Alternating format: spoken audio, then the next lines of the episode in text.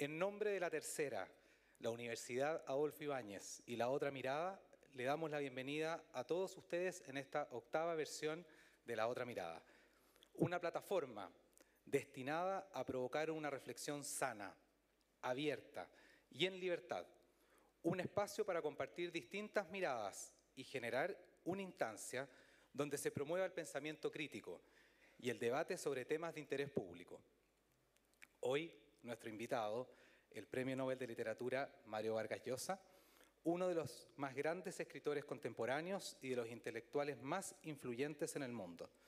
Y será él quien responderá en breve momento qué es ser liberal, cuál es su mirada al respecto. Para dar inicio, los invito a ver un video de La Otra Mirada y posteriormente escuchar al presidente de La Otra Mirada, señor Nicolás Ibáñez Scott.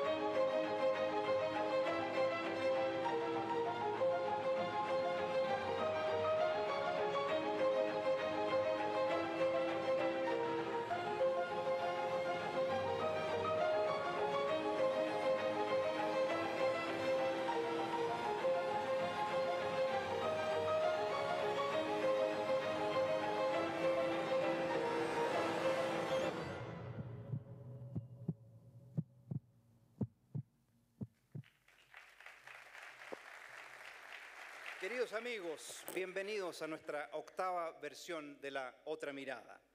Hoy le damos la bienvenida a quien ha ido mucho más allá del uso magistral de las letras, a quien le abrimos las puertas para que nos interpele y provoque, al estilo de La Otra Mirada. Cito un párrafo de la fiesta del chivo. Tantos millones de personas machacadas por la propaganda, por la falta de información, embrutecidas por el adoctrinamiento, el aislamiento, despojadas de libre albedrío, de voluntad y hasta de curiosidad por el miedo, y la práctica del servilismo y la obsecuencia, llegarán a divinizar a Trujillo. No solo a temerlo, sino a quererlo como llegan a querer los hijos a los padres autoritarios, a convencerse de que azotes y castigos son por su bien. Publicada hace 18 años, en sus páginas de vivas imágenes que casi ponen al lector en medio de los hechos, se entrelazan interesantes historias de personas y sucesos que giran en torno al, al sangriento dictador dominicano Rafael Leónidas Trujillo el hombre que tiranizó por más de tres décadas a los habitantes de su país. La fiesta del chivo no solo cuenta las miserias, atropellos y maldades del sátrapa dominicano y de sus matones y adoradores que nunca faltan, así como el mortal destino de El Chivo, como llamaban popularmente al mandamás, asesinado en 1961. También describe a través del caso dominicano un poco de esa América Latina, a ratos tan reacia a la democracia y tan prolífica productora, recordando al Bolívar que así escribió al general Flores en 1830, de tiranuelos de todos los colores y razas. Y así nos va. Bien entrados en el siglo XXI y a contrapelo del progreso, con los Castro, los Chávez y los Maduro entre otros personajes un tanto menos prominentes y escandalosos, pero que igualmente han servido de cómplices y han, sido perjudiciales para la libertad y el bienestar de los latinoamericanos. Es el caso de los Kirchner, Lula, Correa, Morales, Ortega y de nuestra propia Bachelet. Como sus ensayos, artículos, alocuciones y muchos otros escritos, lo que también muestra esta novela de Mario Vargas Llosa es el pensamiento y las firmes convicciones del autor, un hombre de cultura y un intelectual que ha tomado partido por las ideas de una sociedad libre, abierta y creadora. Vargas Llosa, a quien conocí hace ya algunos años en España, gracias a la Fundación Internacional para la Libertad que preside, tiene una biografía fascinante, su propia novela maravillosa, que no ha escrito esta vez con su pluma, sino consigo mismo. En elogio de la lectura y la ficción, el discurso que pronunció Vargas Llosa cuando recibió el Premio Nobel de Literatura en el año 2010, dijo que la cosa más importante que le pasó en la vida fue aprender a leer a los cinco años. Desde entonces no ha parado de hacerlo y tampoco de escribir, claro. Y es que, aún muy joven, las primeras cosas que escribió fueron continuaciones de las historias que leía. Le apenaba que llegaran a su término o quería enmendar el final del relato. Para Mario, pronto la literatura se convirtió en más que libros y autores, y el escribir mucho más que en contar historias para el deleite de los lectores.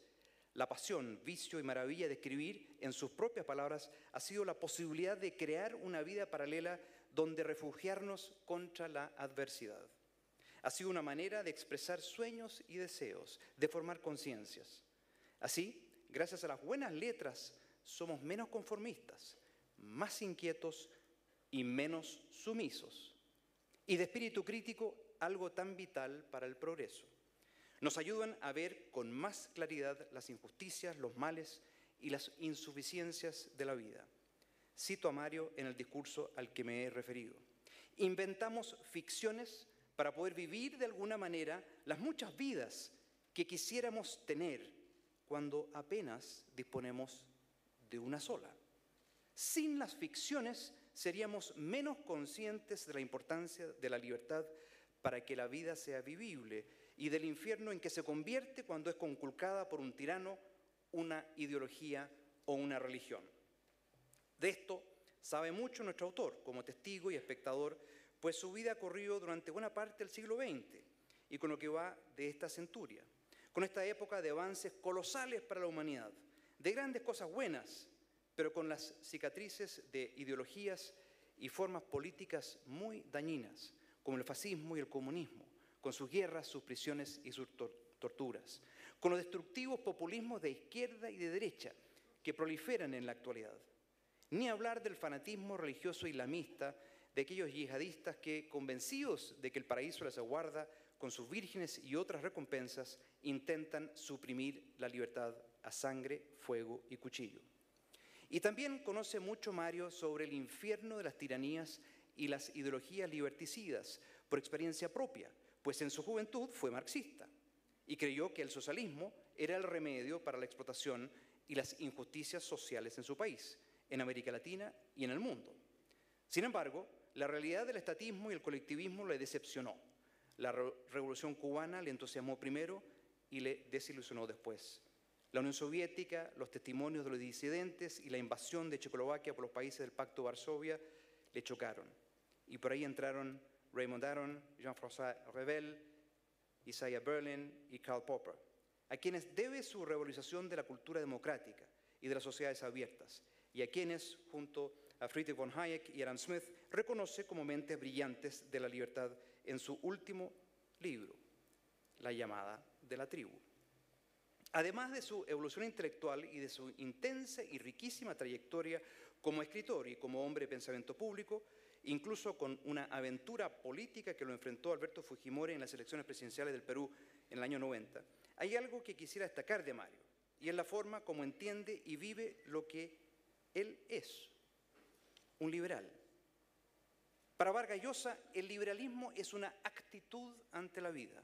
Su propia biografía es prueba de ello reflexionó sobre sus ideas y cambió. Para eso se requiere modestia, honestidad y coraje. Su vida contrasta marcadamente en este punto con la de otro premio Nobel de Literatura, el del año 71, Ricardo Eliezer Neftalí Reyes Basualto, mejor conocido como Pablo Neruda, que se mantuvo en el pensamiento utópico, opuesto al racionalismo, y fue militante del Partido Comunista, así como fiel exponente del Red Set Internacional. Cabe destacar que nuestro invitado también comparte sus opiniones y visiones con transparencia y franqueza, jamás cohibido o condicionado por el temor a errar o a incomodar. Y ha defendido las causas más nobles por la democracia y los derechos humanos, a la vez que ha criticado a los dictadores de cualquier signo. Para él la libertad es una e indivisible. Y no se puede honrar con aperturas económicas mientras se estrangulan los derechos civiles, se censura, se amenaza o se castiga por disentir, a veces con la muerte. La libertad debe operar en todos los campos para garantizar el verdadero progreso. Las libertades política, económica, social y cultural constituyen una sola que hace avanzar la justicia, la prosperidad, los derechos humanos, las oportunidades y la coexistencia pacífica en una sociedad. Vargas Llosa, a lo largo de su vida y siempre con una fuerza y un entusiasmo excepcionales, ha hecho un aporte invaluable a favor de la sociedad abierta y libre desde la cultura y las artes. En sus propias palabras, las define como medios esenciales a través de los cuales las personas transmiten sus vivencias, forman su identidad y proyectan su futuro. Nuestro autor ha compartido una visión integral del liberalismo que solo la cultura logra dar, con sensibilidad y empatía, las únicas que pueden, desde el corazón, alimentar la compasión por los demás, ayudarnos a vivir con nuestras diferencias y proteger la libertad y la dignidad humanas. Por eso, una vez dijo en Confesiones de un liberal, que la economía, sin el sustento de la cultura, puede producir sobre el papel óptimos resultados, pero no da sentido a la vida de las gentes ni les hace vivir en un entorno impregnado de humanidad. Es la cultura la que da calor, vivifica la democracia y humaniza verdaderamente la economía. Queridas amigas y amigos, en la vida solemos buscar en los dogmas y en la superficialidad certezas y simplificaciones. A veces los abrazamos con intensidad porque pareciera facilitarnos las cosas. Sin embargo, nos empobrecen y nos enfrentan en ocasiones violentamente. Nos ciegan y nos dividen en tribus, movidas más por la irracionalidad y la pasión que por la razón. Contrarrestar esto requiere de esta actitud especial que hemos descrito, firme en los valores de la libertad, a la vez que honesta, humilde y tolerante inteligente, racional, comprensiva, respetuosa. Pienso que Mario puede inspirarnos enormemente en todo sentido y darnos otra mirada. Finalizo reiterando la importancia de la cultura y de las ideas, especialmente cuando las instituciones y el gobierno de nuestro país ha llegado un nutrido conjunto de servidores públicos que comparten una visión liberal, especialmente hoy. Seguramente orientarán sus esfuerzos en sintonía con esa concepción de progreso que dignifica al ser humano, ampliando y robusteciendo su libertad y su responsabilidad. Sin embargo, esta feliz coyuntura puede adormecernos, hacernos complacientes. Podríamos vernos tentados a bajar la guardia. Neil Ferguson, en este mismo lugar, hace cuatro años, comentó, a propósito de la intención del entonces gobierno entrante, de volver al socialismo sesentero, que los chilenos podríamos estar ejerciendo nuestro derecho a ser estúpidos. Hoy, tras un tremendo esfuerzo de Chile Vamos, liderado por el presidente Piñera, se intenta restablecer la cordura en un marco de cultura cívica que privilegia los consensos. No obstante, el peligro de volver atrás siempre está presente.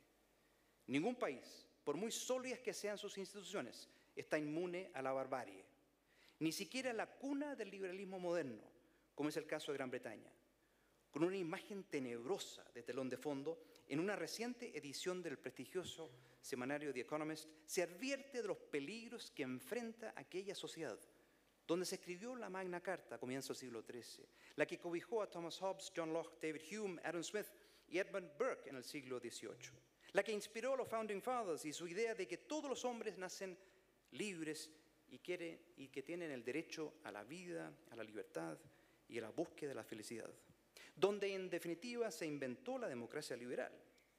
El mismo semanario, preocupado por la afrenta iliberal que se propaga por el mundo, lanzó justamente la semana pasada un espacio digital de reflexión para el mundo llamado Open Future, con el propósito de revivir el caso en pro de los valores y de las políticas liberales en el siglo XXI.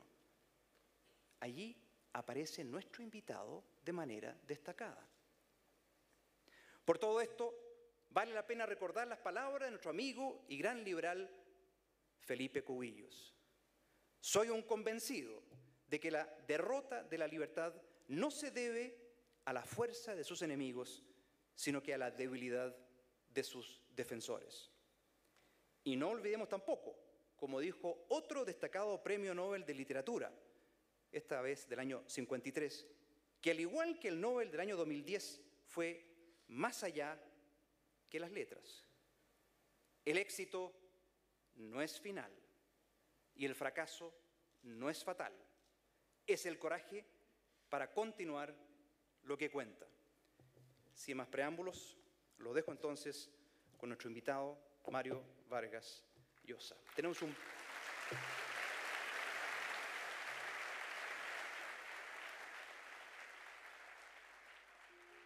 No debemos dejarnos intimidar por quienes quisieran arrebatarnos la libertad que hemos ido conquistando en la larga hazaña de la civilización. Defendamos la democracia liberal que con todas sus limitaciones sigue significando el pluralismo político, la convivencia, la tolerancia, los derechos humanos, el respeto a la crítica, la legalidad, las elecciones libres, la alternancia en el poder, todo aquello que nos ha ido sacando de la vida feral y acercándonos, aunque nunca llegaremos a alcanzarla, a la hermosa y perfecta vida que finge la literatura, aquella que solo inventándola, escribiéndola y leyéndola podemos merecer.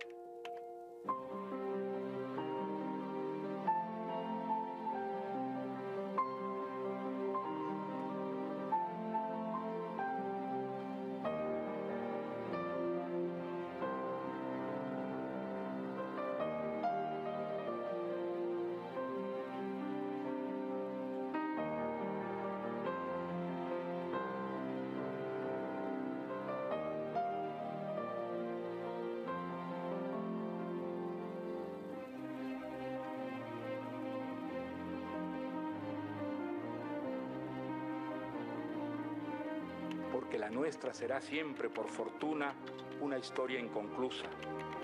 Por eso, tenemos que seguir soñando, leyendo y escribiendo la más eficaz manera que hayamos encontrado y aliviar nuestra condición perecedera de derrotar a la carcoma del tiempo y de convertir en posible lo imposible.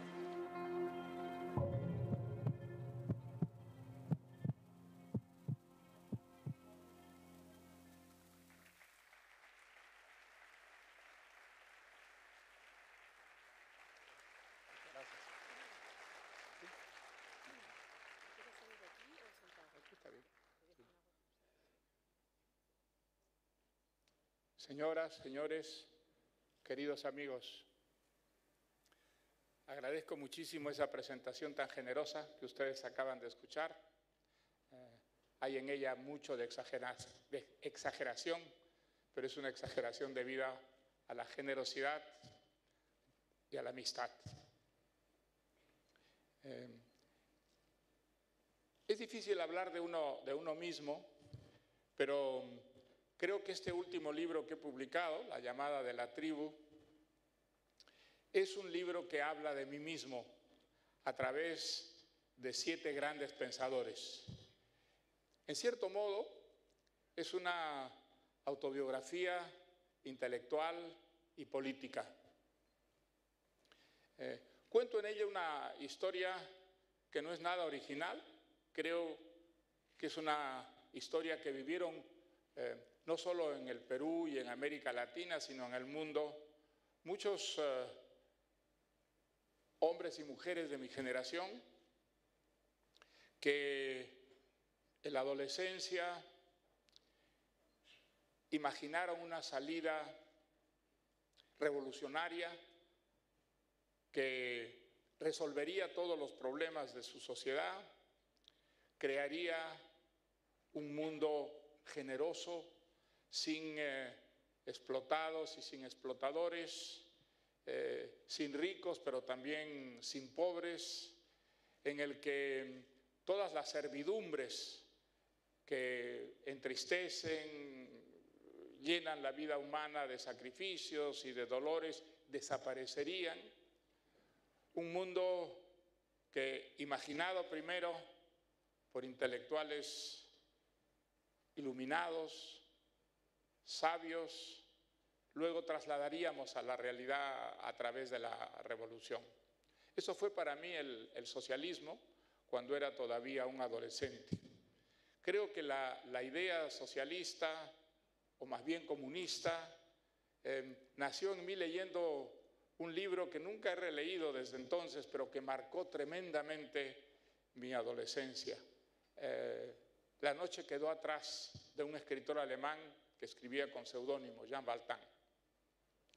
Era un alemán que había sido comunista en la época nazi, que había vivido en carne propia los horrores del, del nazismo de una forma brutal de totalitarismo racista, y la vida sacrificada, arriesgada, heroica de este escritor a mí me conmovió profundamente.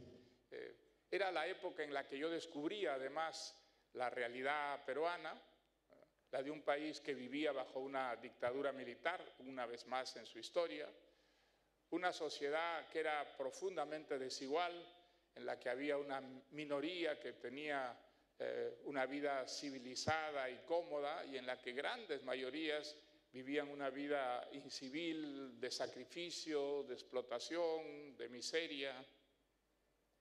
Eh, ocurrió cuando yo tenía 13, 14, 15 años. Eran unos años en los que eh, el Perú vivía prácticamente cortado del resto del mundo, como muchos países de América Latina de entonces.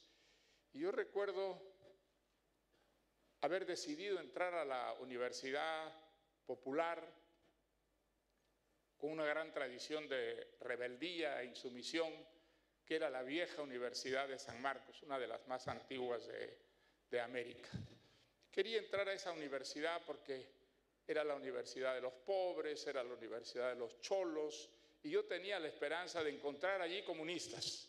Los comunistas habían desaparecido de la política pública, eh, todos los partidos políticos estaban prohibidos en la época de Odría, pero yo imaginaba que en San Marcos iba a encontrar gentes como el autor de ese, libro que me había impresionado tanto, La noche quedó atrás. Y efectivamente, el Partido Comunista, que era pequeño en el, Perú, había sido prácticamente diezmado por la represión de la dictadura de Odría, y trataba de reconstruirse el año 1953 cuando yo entré a San Marcos.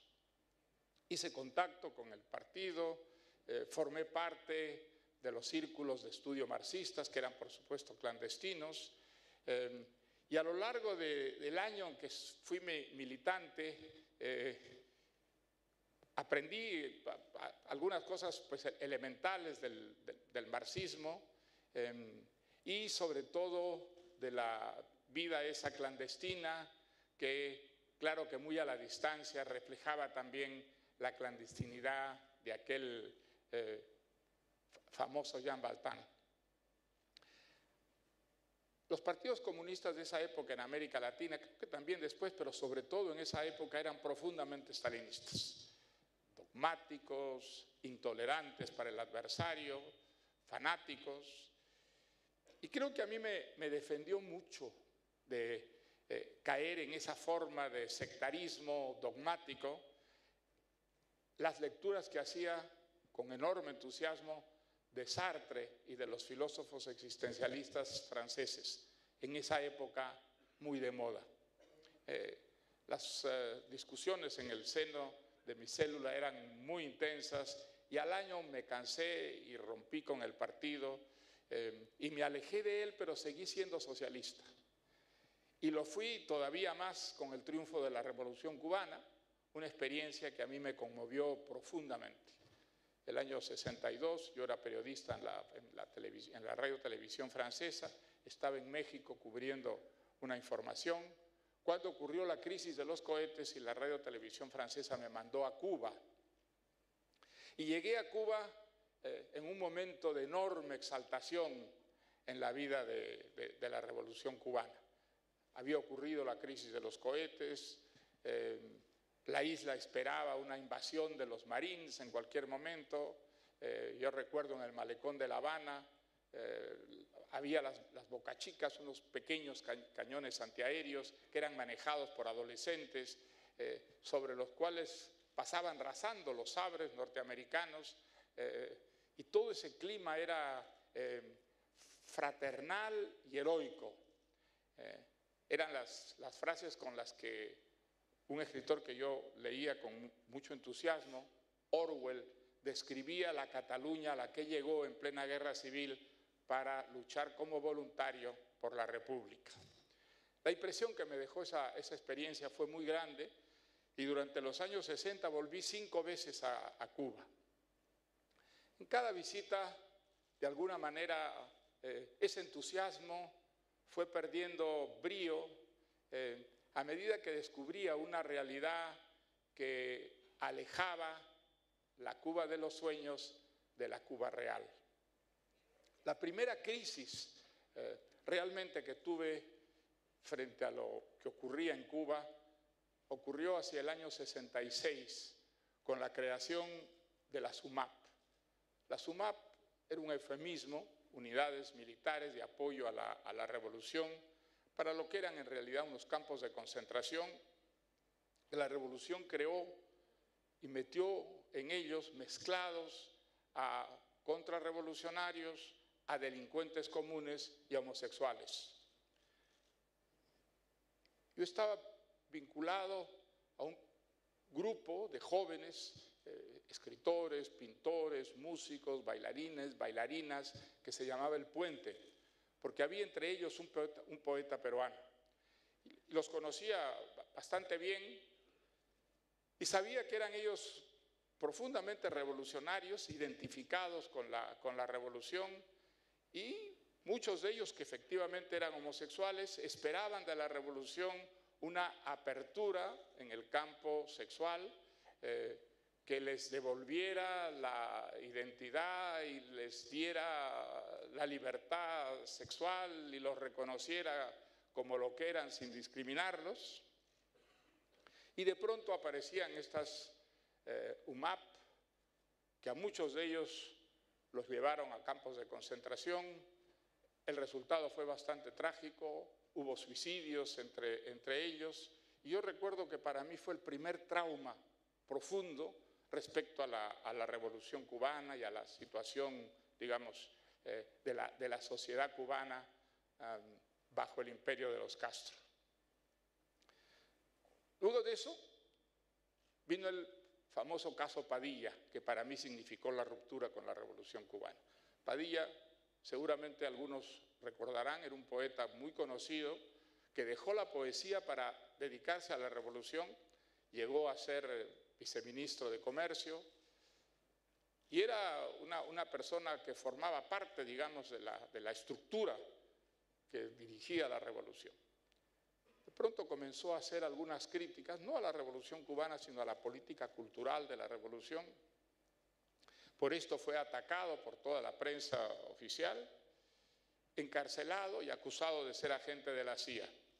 Quienes conocíamos a Padilla sabíamos que esto era un disparate sin pies ni cabeza y escribimos un manifiesto que circuló entre muchos autores que habían apoyado la revolución cubana y sin embargo lo, firmaron eh, protestando contra lo que era clarísimamente una injusticia y una falsedad. Bueno, el resultado seguramente algunos lo recuerdan. Padilla salió de la cárcel acusándose de ser un agente de la CIA, nos acusó a todos quienes quienes lo habíamos defendido de ser también agentes de la CIA, y esto significó para, para muchos escritores que no éramos comunistas, pero que apoyábamos y defendíamos la revolución cubana, la ruptura con esa eh, sociedad eh, a la que desde entonces empezamos a criticar, no como lo que parecía ser, sino como lo que realmente era. Para mí eso marcó un antes y un después. Eh, a partir de entonces viví un periodo difícil, eh, solitario, viéndome muy criticado por la, izquierda de la que hasta entonces formaba parte y criticado también por una, derecha que recordaba mi pasado pues, pro-revolucionario y, y pro-marxista.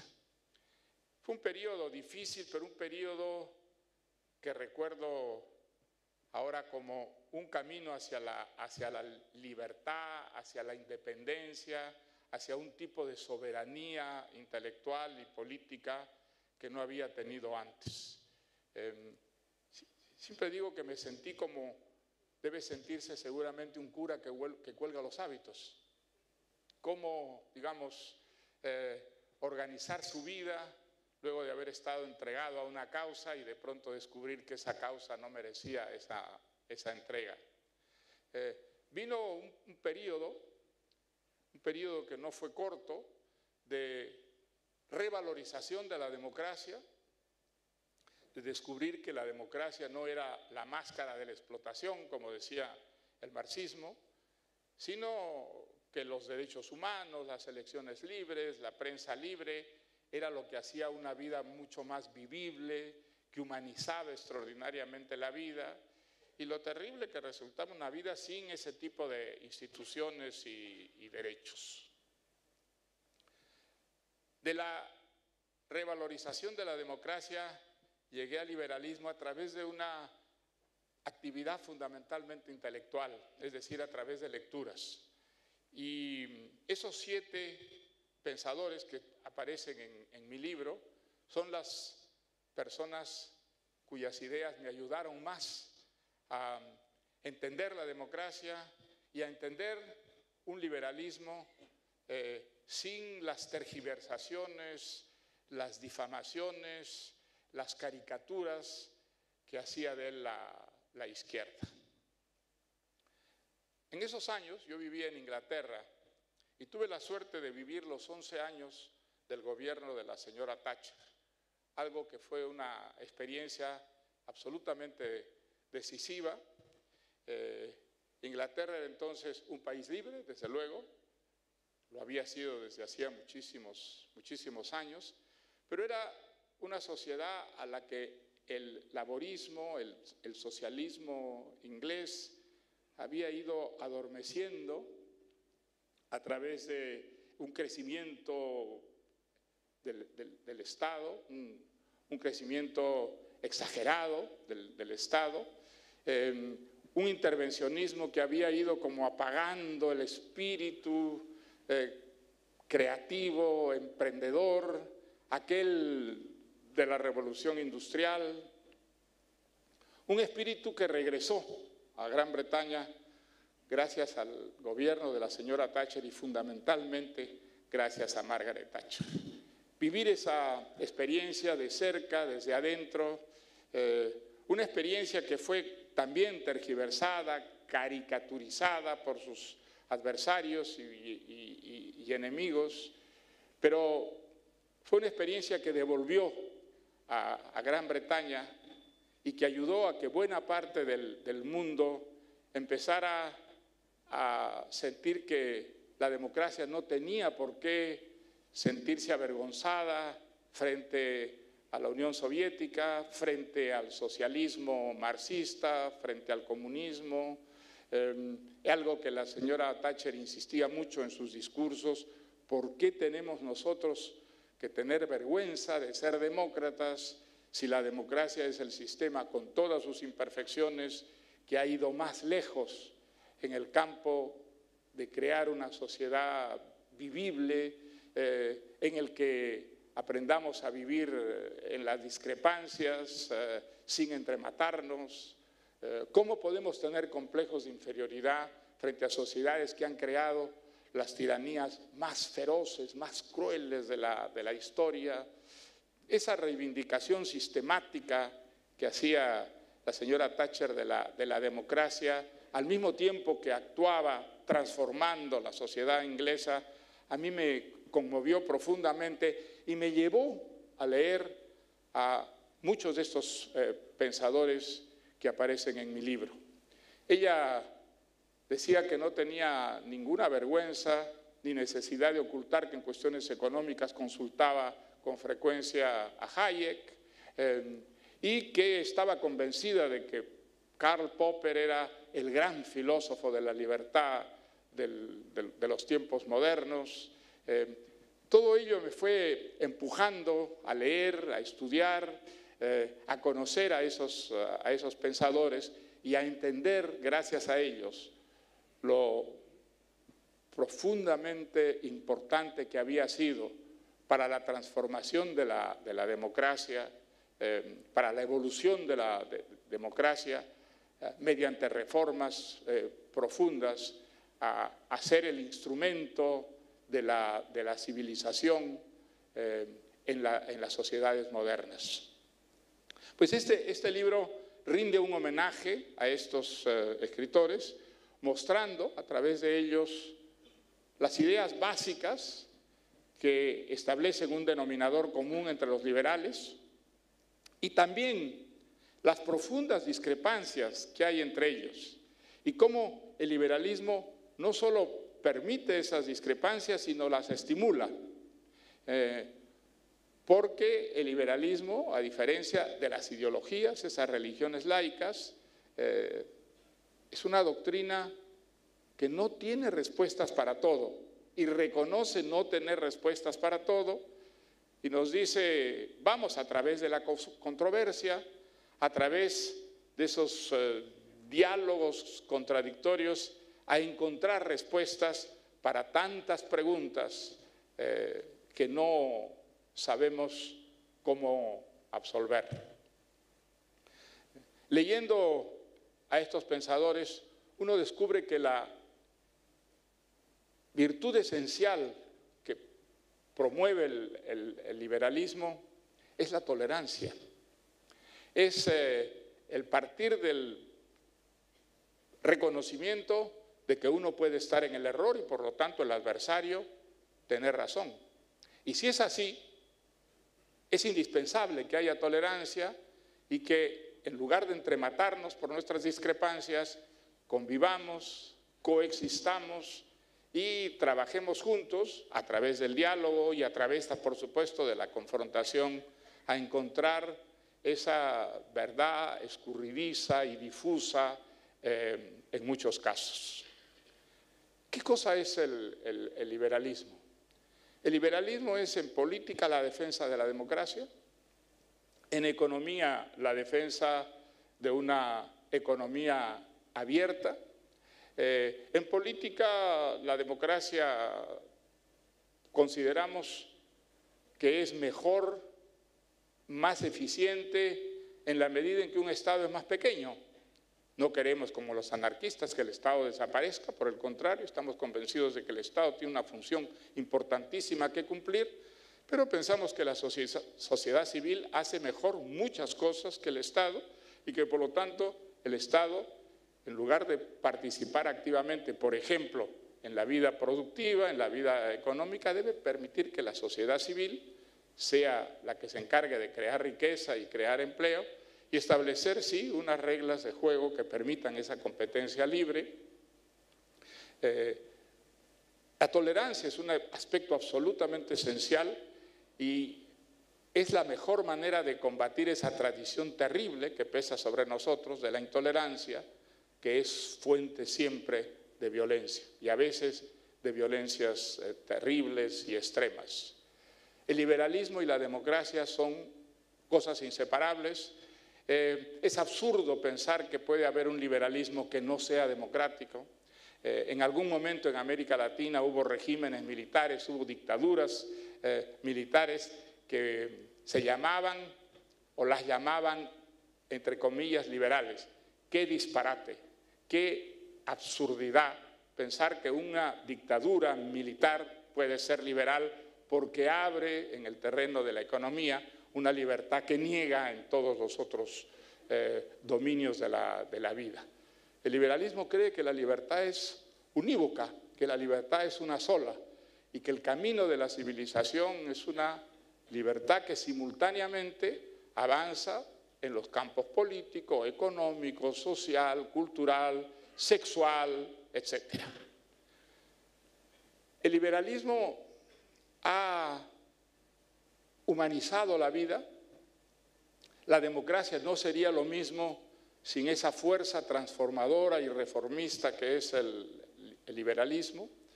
Es verdad que el liberalismo en ciertos momentos está cerca de la socialdemocracia, en ciertos momentos está cerca del conservadurismo, precisamente por ese espíritu amplio y tolerante que lo caracteriza. Eh, en los pensadores eh, que aparecen en mi libro se ve las grandes diferencias que hay entre ellos eh, en todo lo que no sean esos valores básicos, esenciales de la doctrina liberal y que tienen que ver siempre con la libertad.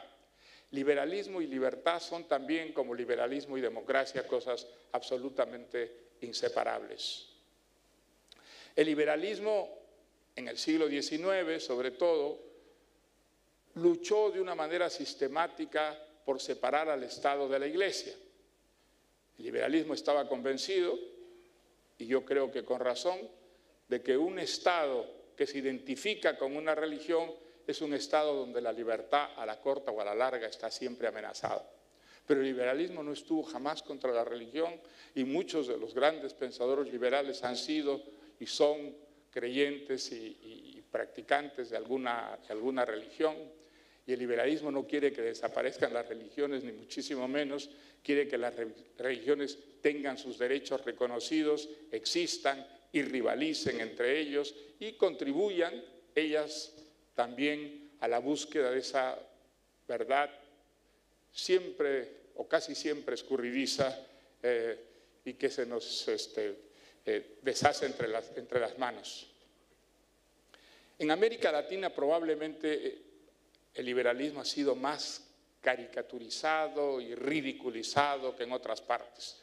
Lo fue en el siglo XIX fundamentalmente por los ataques de la derecha clerical y lo ha sido en el siglo XX y en el siglo XXI fundamentalmente por la izquierda.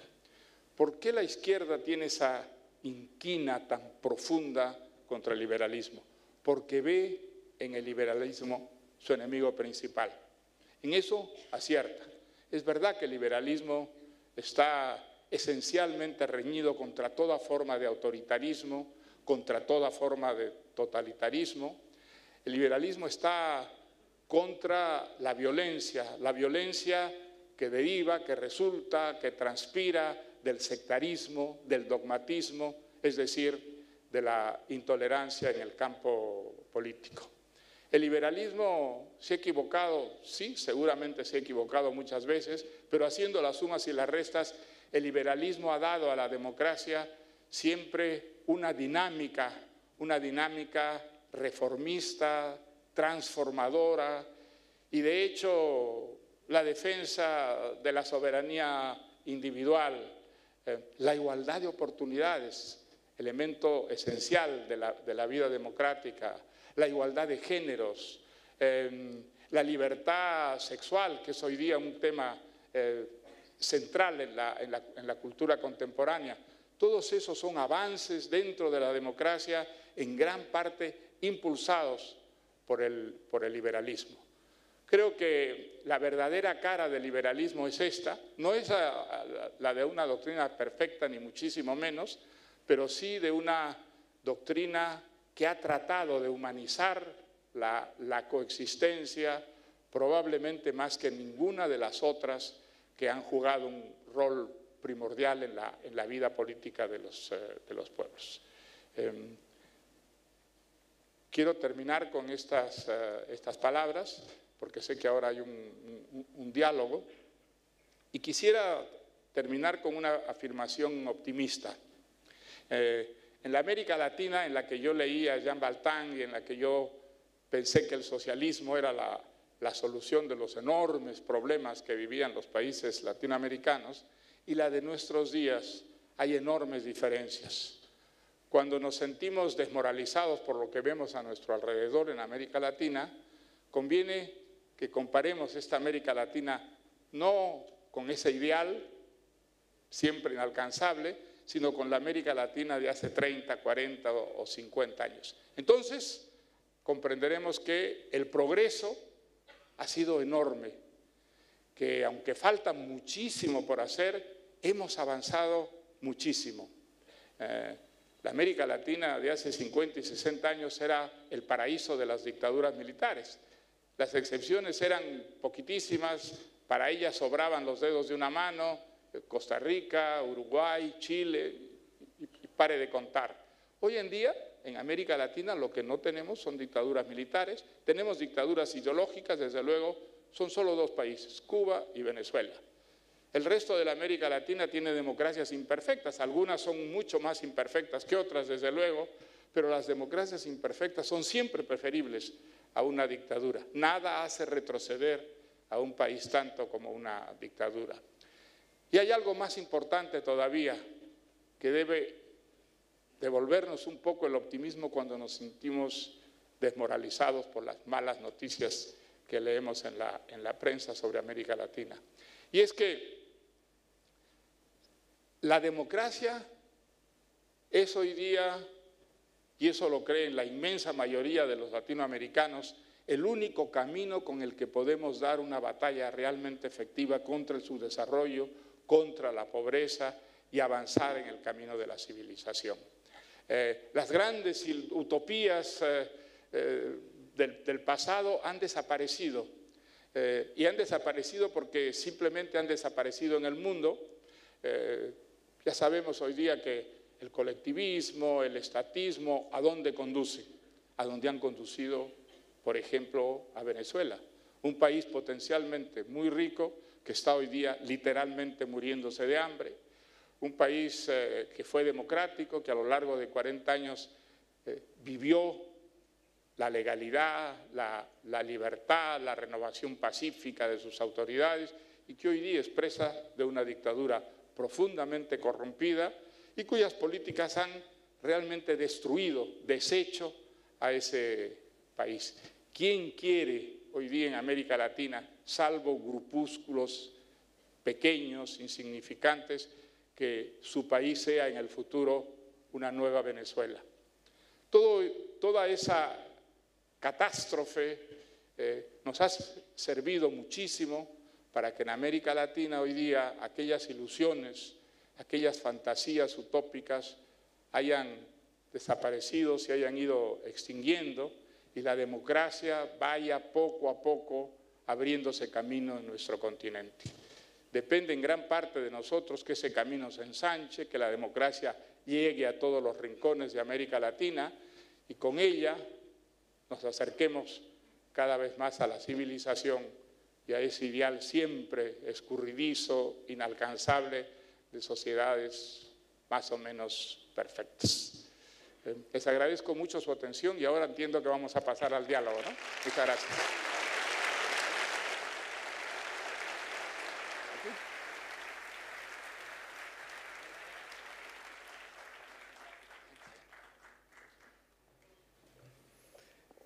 Querido Mario, muchas gracias por compartir con, nosotros tus ideas, tus vivencias, tu lucidez. Y ahora para dar paso a la segunda parte de esta actividad, quiero invitar a quien va a compartir aquí eh, el escenario junto a Mario, a Axel Kaiser, quien es, eh, que conocido por todos ustedes, director ejecutivo de la Fundación para el Progreso y director de la Cátedra von Hayek en la Universidad Adolfo Ibáñez. Así que un aplauso, por favor, para Axel.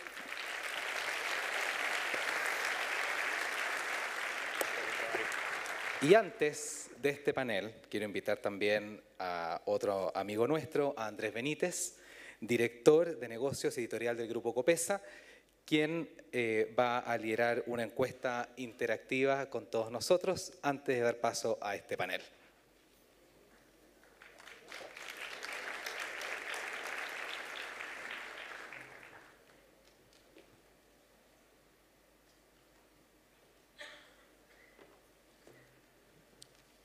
Bueno, saludar a nuestro invitado Mario.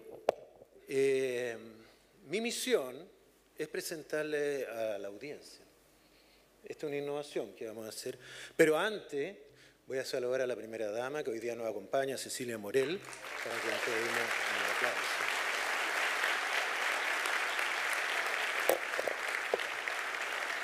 Según la encuesta CADEM de hoy, la persona más popular por lejos que tiene este gobierno. Y yo estoy de acuerdo con eso. Bueno, eh, quisimos medir la temperatura de Chile para ver cómo estamos en el tema de ser o no ser liberal. Y el lunes pasado subimos una encuesta al sitio web de la tercera, un test que se llama ¿Qué tan liberal eres? Hasta las 5 de la tarde de hoy la habían contestado 33.000 personas, convirtiéndose en una suerte de trending topic del, del, lo dije todo al revés, trending topic del sitio web, ¿no es cierto? Y los resultados son que se calificaron eh, liberal químicamente puro, el 36% de la gente. 36. Mire, muy bueno porque conservador puro fue solo el 4%. Ahora, casi todos, el 60% que una categoría que se llama liberal cuando le conviene. que tiene algo que ver con lo que dijo recién eh, Mario, en el sentido de que como esto no es una religión, eh, no es una ideología, ¿no es cierto? Entonces eh, uno no sabe cómo calificar las diferencias en estos test, entonces probablemente mucha gente queda en el medio atrapada, ¿no? Pero para dilucidar el problema, nosotros vamos a hacer ahora una encuesta a la sala para ver cómo andamos en el liberalismo. Y entonces todos ustedes tienen algo como esto detrás de sus sillas o... ¿Ya los, ya los tienen todos? Adelante a la silla, atrás de la silla, ¿lo ven o no? ¿Todos tienen más o menos uno de estos? Colgando al frente, al lado, puede caer de arriba con la máscara. Yo le voy a pasar una Mario. Como dicen las instrucciones, uno va a presionar, vamos a mostrar unas preguntas, después de leídas, lo voy a leer yo, van a presionar la alternativa que ustedes prefieran dos segundos en la teclera y, automáticamente, como cosa de magia, van a salir los resultados de esta audiencia. Canciller, ¿cómo está? No lo había visto. Ah, ya. Eh, entonces, vamos con la primera pregunta. Una pregunta fácil sobre la inmigración debe ser mínima, se debe preservar la cultura nacional, selectiva por perfil, grado académico, necesidades del país, tres controlada en base a visas o cuatro de libre tránsito. Entonces, todos ponen el número que más les acomoda a su... y lo apretan un par de segundos.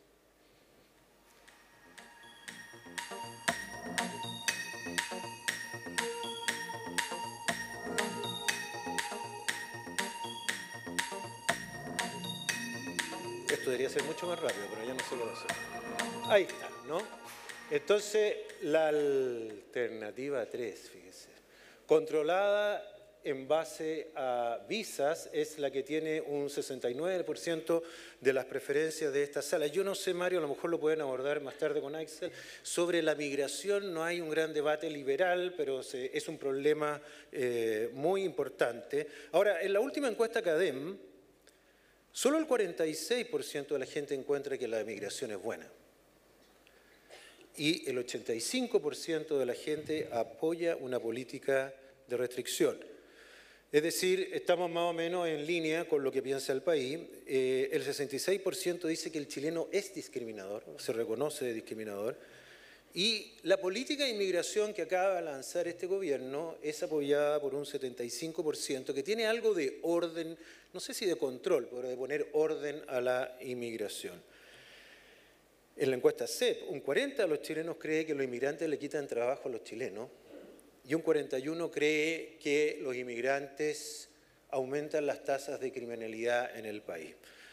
Entonces estamos en el promedio nacional en esta, en esta pregunta, pero no sé si estamos bien para eh, considerar que un mundo que se globalice, un mundo libre, debiera considerar una gran movilidad de personas. Vamos a la pregunta 2.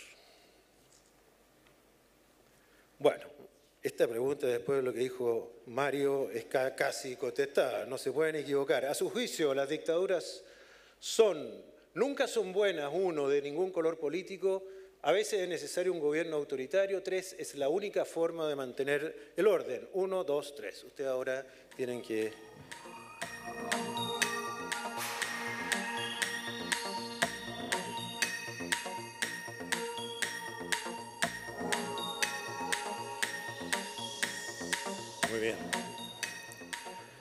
Bueno, en la encuesta de la tercera, el 74% de la gente dijo que no son buenas de ningún color político, aquí estamos en el 72%. A veces es, necesario un gobierno autoritario, 28%, en la muestra general fue solo un 19%, o sea, aquí hay un poquito más de autoritarismo. No escucharon lo que se dijo, ¿no?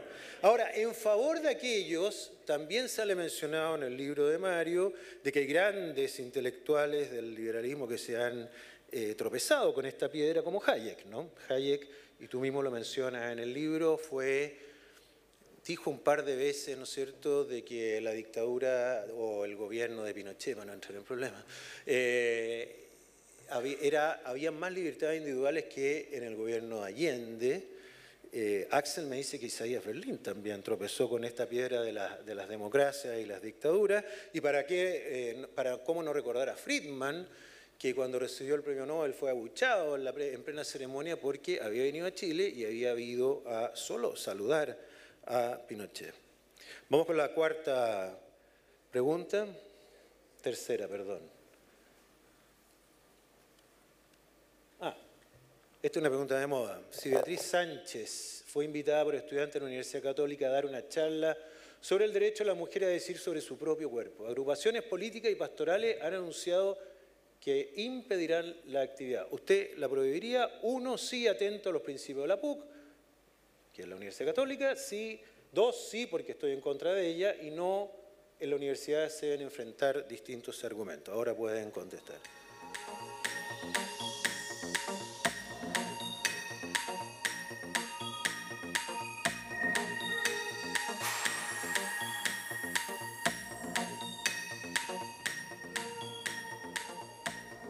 Bueno, aquí estamos mejor que nadie porque el 93% de la gente entiende o dice que en las universidades eh, debiera entrar Beatriz Sánchez o cualquier persona a, dar a conocer sus ideas. En la muestra general de la tercera, solo el 85% de la gente opinó esto. Y quisiera explicarle a Mario que esta es una pregunta pertinente porque eh, no sé si en el caso de Beatriz Sánchez, pero sí de otro eh, político conocido como es José Antonio Cas, esta vez conservador, él ha sido impedido de entrar en varias universidades, a veces con violencia, y la misma Universidad Católica decidió suspender una charla de él eh, por considerar de que no estaba el ambiente, había muchas amenazas. Esto es bastante nuevo en Chile, bastante intolerancia universitaria, lo cual es, es, muy eh, extraño porque ahí debiera residir, ¿no es cierto?, sobre todo la tolerancia y eh, la libertad. Ese es básicamente el rol de una universidad. Vamos ahora sí a la última pregunta. Ah, me queda esta. Bueno, ¿ustedes quieren contestar esto o no? Ya. ¿Usted está de acuerdo con la despenalización del aborto en tres causales? ¿De acuerdo, en desacuerdo? Depende de la causal, podemos contestar ahora.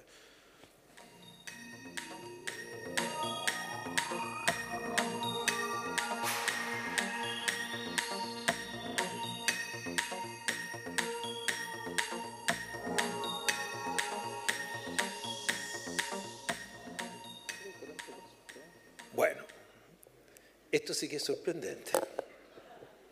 En la encuesta de la tercera, eh, de acuerdo está el 64%. En la encuesta CADEM publicada hace una semana, de acuerdo con el aborto en las tres causales está el 65%. Y aquí de acuerdo está el 40%.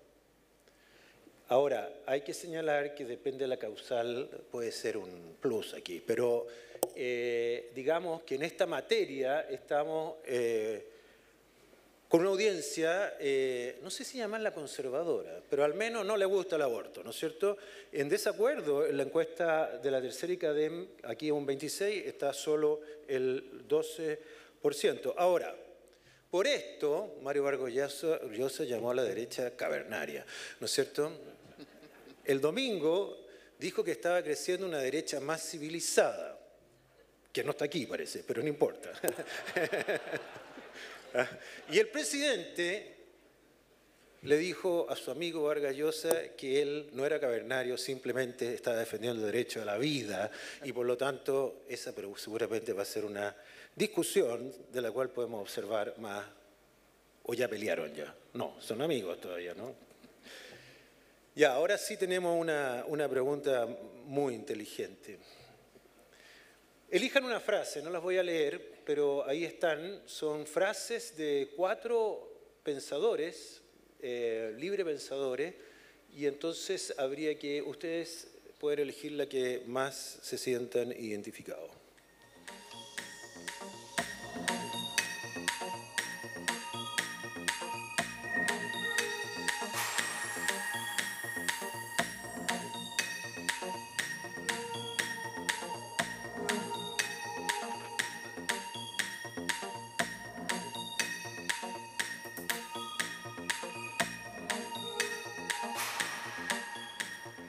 Frase 2, ninguna sociedad puede ser más próspera y feliz si la mayoría de sus miembros son pobres y miserables, es una frase de Adam Smith, así que para finalizar podemos decir que tenemos una audiencia de Smith acá.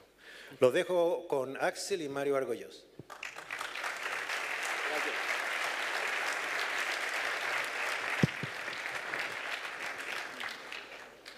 Muchas gracias, Andrés. Muchas gracias a La Otra Mirada por esta organización extraordinaria. Eh, es impresionante realmente lo que es capaz de lograr el equipo. Mario, muchas gracias por tu visita, que nos alegra, a nosotros en especial en la Fundación para el Progreso, porque tu libro, La llamada de la tribu, repasa exactamente los pensadores que nosotros venimos difundiendo hace varios años. Entonces, eh, nos da aún más fuerza y más llegada, eh, sobre todo en las nuevas generaciones. Em, yo quería comenzar esta conversación tomando un punto que tú mencionaste un tanto al pasar, pero que es muy relevante, eh, Andrés lo mencionó también, y yo lo he tratado de explicar muchas veces y cuesta muchísimo que la gente se convenza de esto. Eh, como em, tú estás acá, voy a aprovechar de, de preguntártelo, porque como a mí no me hacen caso, a ti sí te van a hacer.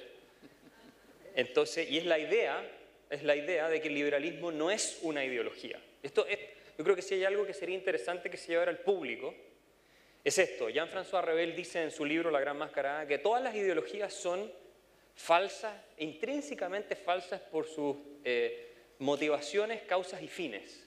Y dice que son una invención del lado oscuro de nuestra inteligencia, una especie de enfermedad intelectual, ¿ah?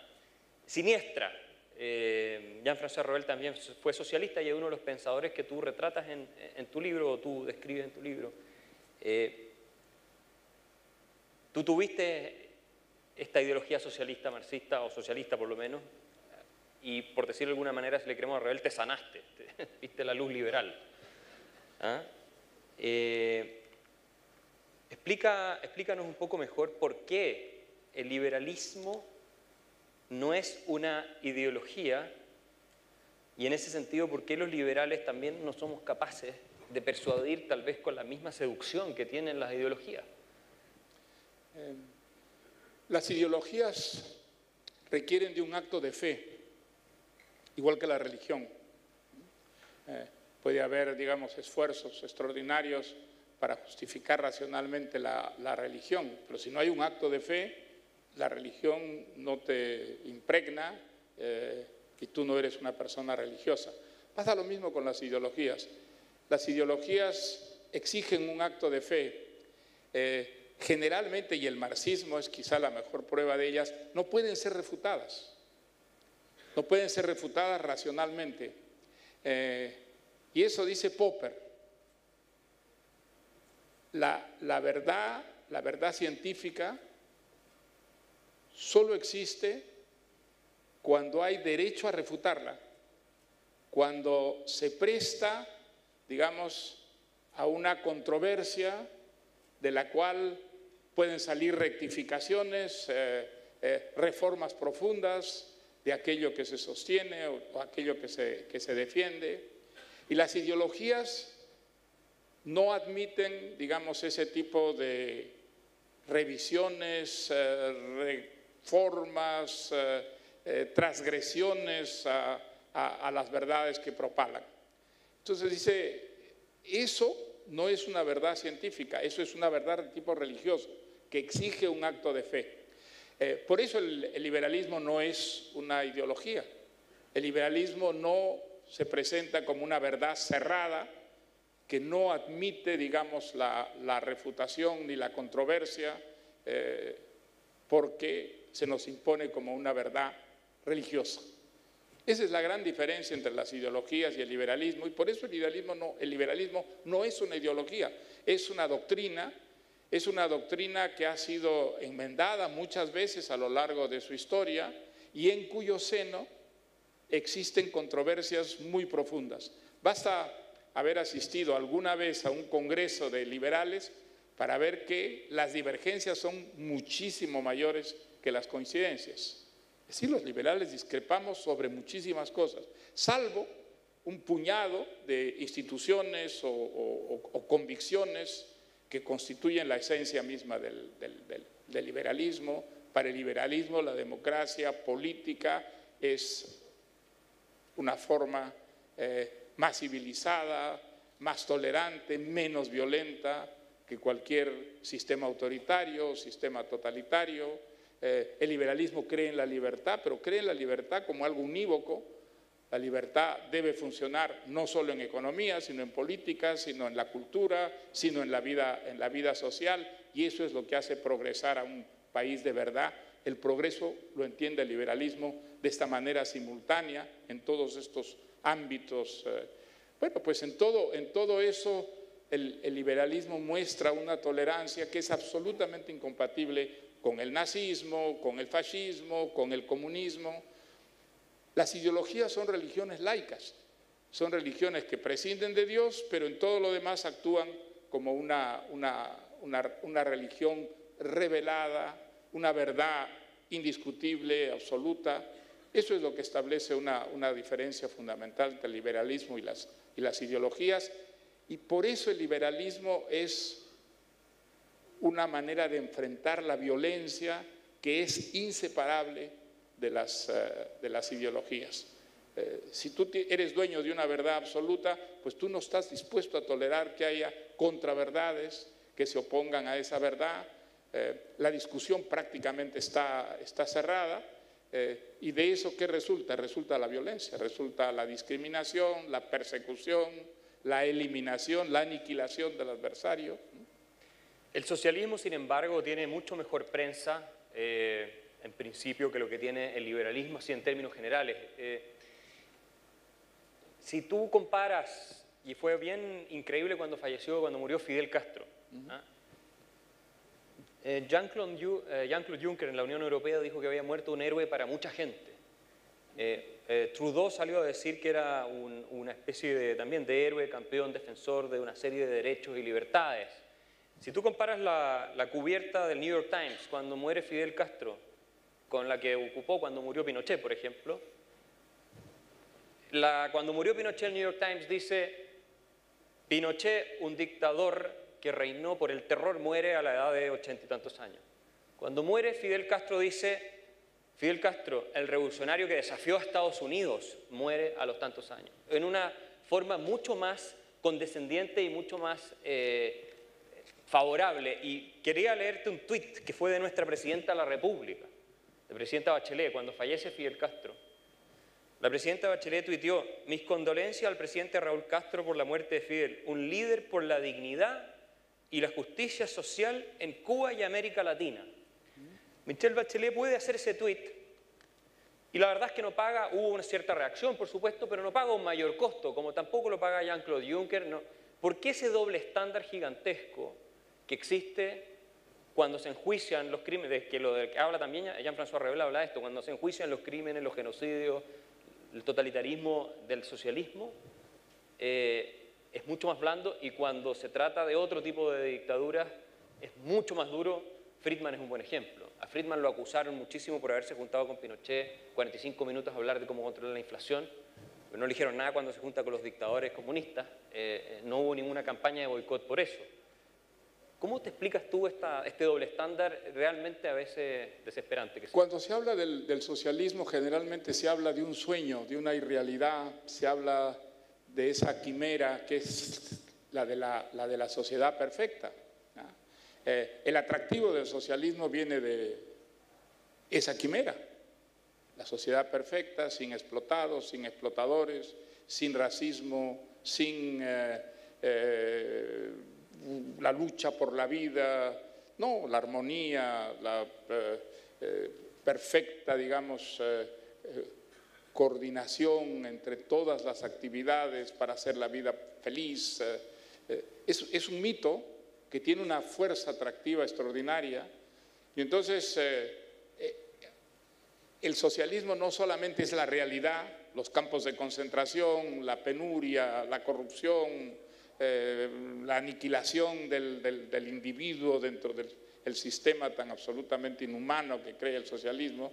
No, el socialismo es ese sueño, esa quimera, eh, a la que nunca hemos renunciado. En el fondo de nosotros hay siempre un soñador que cree posible esa, esa sociedad perfecta.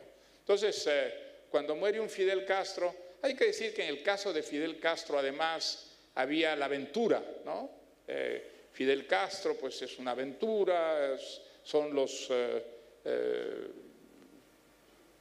revolucionarios cubanos que se enfrentan a la dictadura de Batista, que era una dictadura, luchadores, se van a la sierra con un fusil, poco a poco van derrotando un ejército. Hay una mitología, digamos, del, del héroe, de la aventura en torno a Fidel Castro, que uno entiende que tienda, digamos, a ser tolerante con los horrores que cometió Fidel Castro en Cuba, eh, mucho más comprensivo, que con una dictadura de derecho. Una dictadura de derecha es una dictadura simplemente brutal y que no propone, digamos, la sociedad perfecta. Eh, el mito no la acompaña, el mito, la leyenda. Eh, las revoluciones socialistas vienen acompañadas de un mito, aunque muchas veces se hayan traducido en dictaduras más espantosas, más sanguinarias, más, más terribles que las, que las dictaduras de derecho. Sin embargo, esa comparación que tú haces es peligrosa. Todas las dictaduras son malas. Todas las dictaduras. Fidel Castro es malo, Pinochet es malo también. Destruyó una democracia, existía aquí una democracia en Chile. Fidel Castro no destruyó una democracia, Fidel Castro destruyó una eh, dictadura, una dictadura corrompida, brutal, que era la, dictadura de Batista. Entonces, yo no apruebo, pero entiendo por qué la muerte de Fidel Castro provoca, digamos, unos eh, entusiasmos que la muerte de Pinochet no puede provocar. Pero podríamos decir de manera muy fría, de sangre, con sangre reptil, que objetivamente desde el punto de vista del bienestar y las libertades agregadas o generales de la ciudadanía, hay dictaduras menos malas, por no decir mejores, sino que menos malas. Por ejemplo, ¿cuántos en esta sala preferirían vivir en la dictadura de Maduro o en Cuba que lo que fueron los años 80 en Chile? Probablemente nadie. Eh, y ahí es donde viene una segunda pregunta que yo te quiero hacer a ti. En el liberalismo... En la... esa, esa, pregunta yo no te la acepto. ¿No? Esa pregunta no la acepto porque esa pregunta parte, parte de una...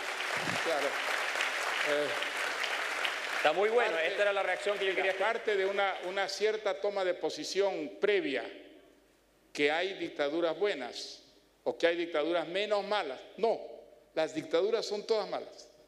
Las dictaduras son todas malas. Algunas, algunas algunas pueden traer unos beneficios económicos a ciertos sectores. El precio que se paga por eso es un precio intolerable, inaceptable. Entonces, yo creo que entrar en, ese, en esa dinámica es un juego peligroso, es un juego que nos conduce a, a aceptar que en algunos casos una dictadura es tolerable, aceptable. Eso no es verdad. Y Todas las dictaduras son inaceptables. Y eso me eso, lleva a una, digamos, a una segunda pregunta, tercera. Porque la idea de aprovechar tu visita es precisamente meternos en temas eh, que son complejos. No nos olvidemos que en Chile Pinochet sacó casi la mitad de los votos en el plebiscito del sí. Y eso me lleva a una... No es que yo esté diciendo que eso está bien, estoy simplemente constatando los hechos. Me lleva a otra pregunta. Hace poco, recién, y por eso me meto en este tema escabroso, el Foreign Affairs publicó un, un artículo que se llama The End of the Democratic Century.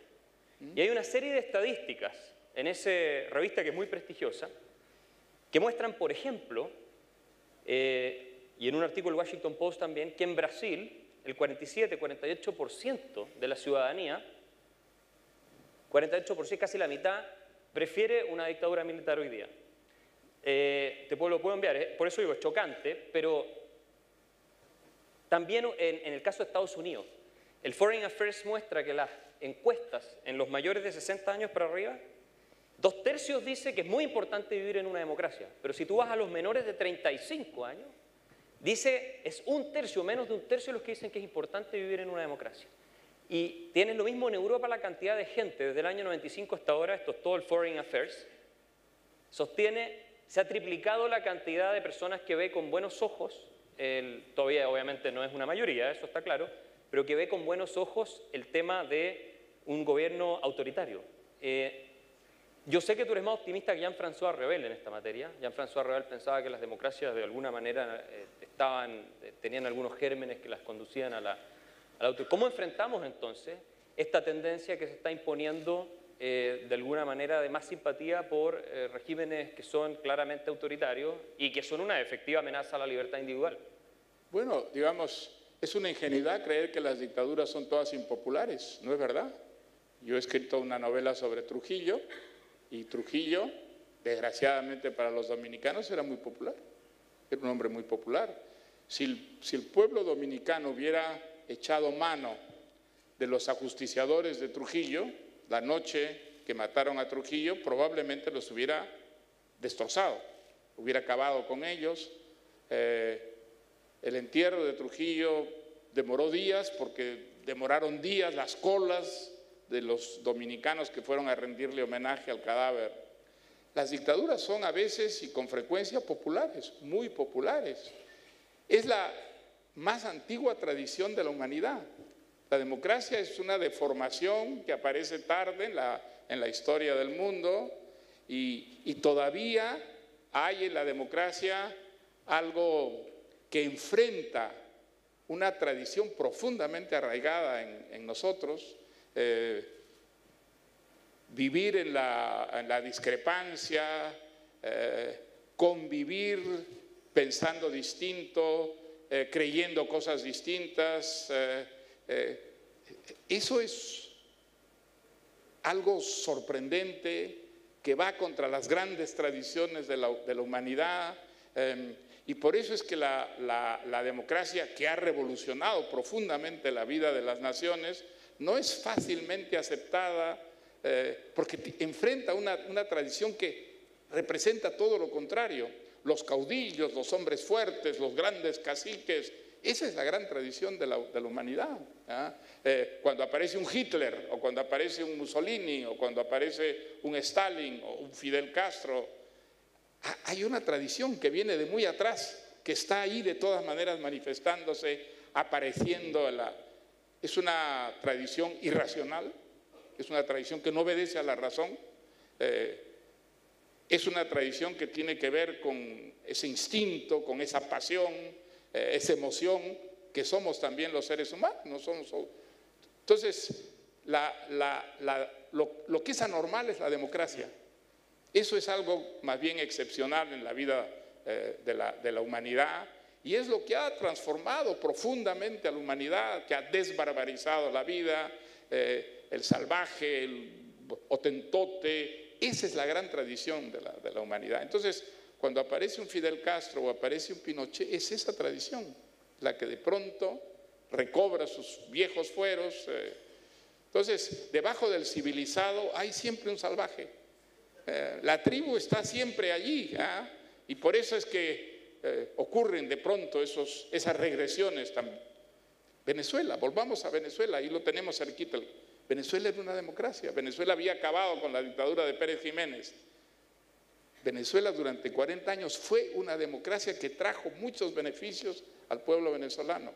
En, la América Latina, barbarizada por las dictaduras, Venezuela era una excepción a la regla. ¿Cómo se explica?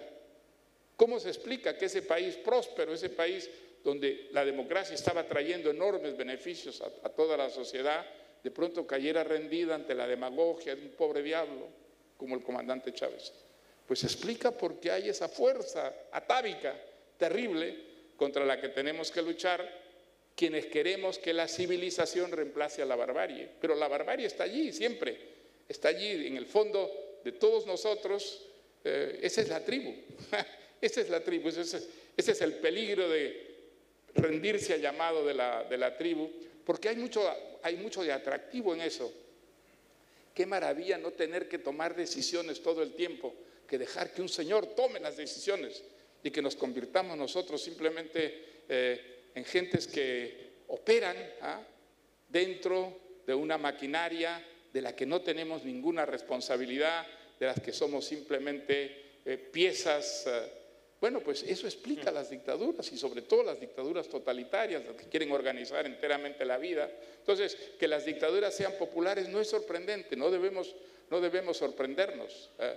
lo que es maravilloso es que la democracia, que va contra los instintos de los que somos parte, se haya ido imponiendo, haya ido, digamos, desbarbarizando a la humanidad, haya ido imponiendo la civilización y que esto se haya extendido tanto por el mundo. ¿no? Yo te quiero seguir provocando, Mario.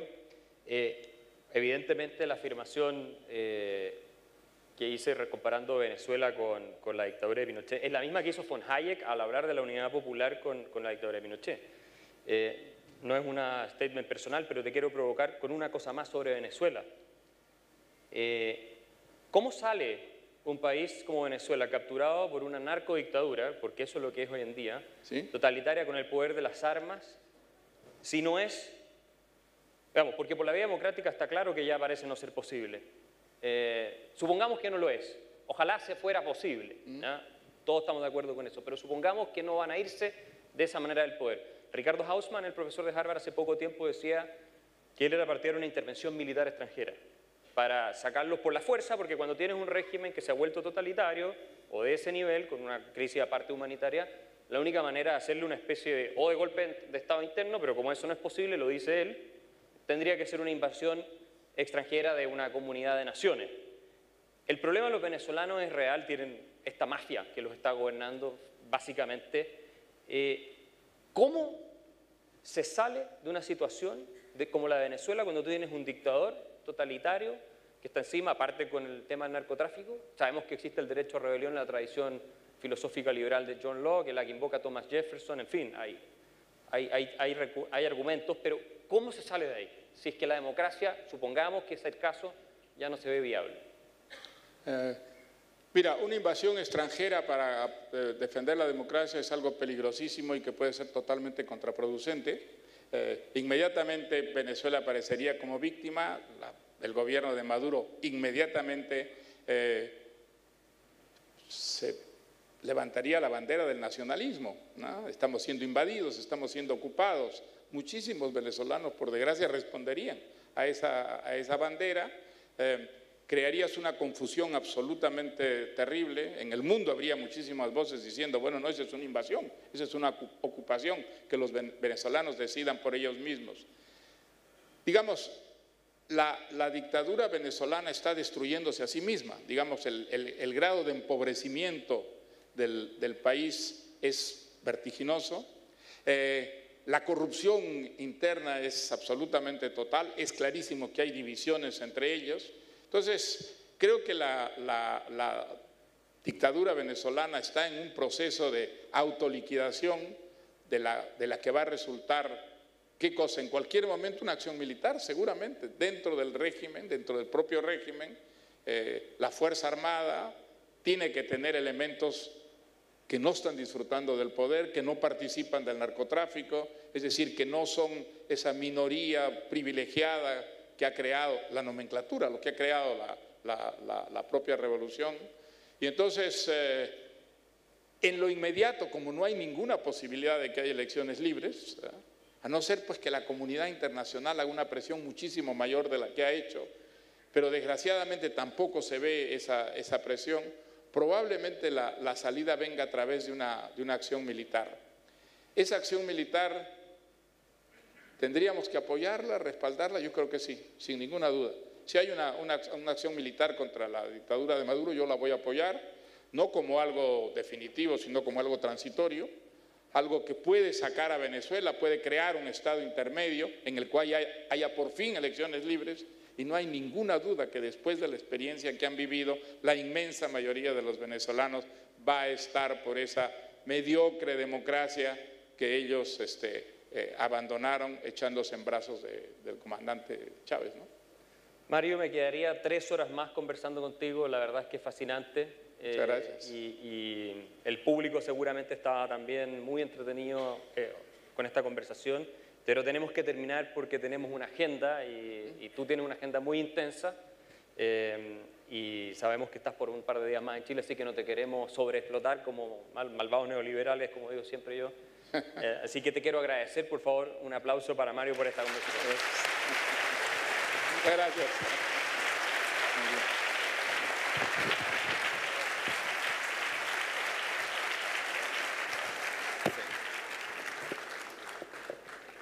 Antes de levantarse, eh, quisiera recordarles el 12 de junio la invitación a John Tomasi, que la vamos a tener aquí, se las vamos a informar.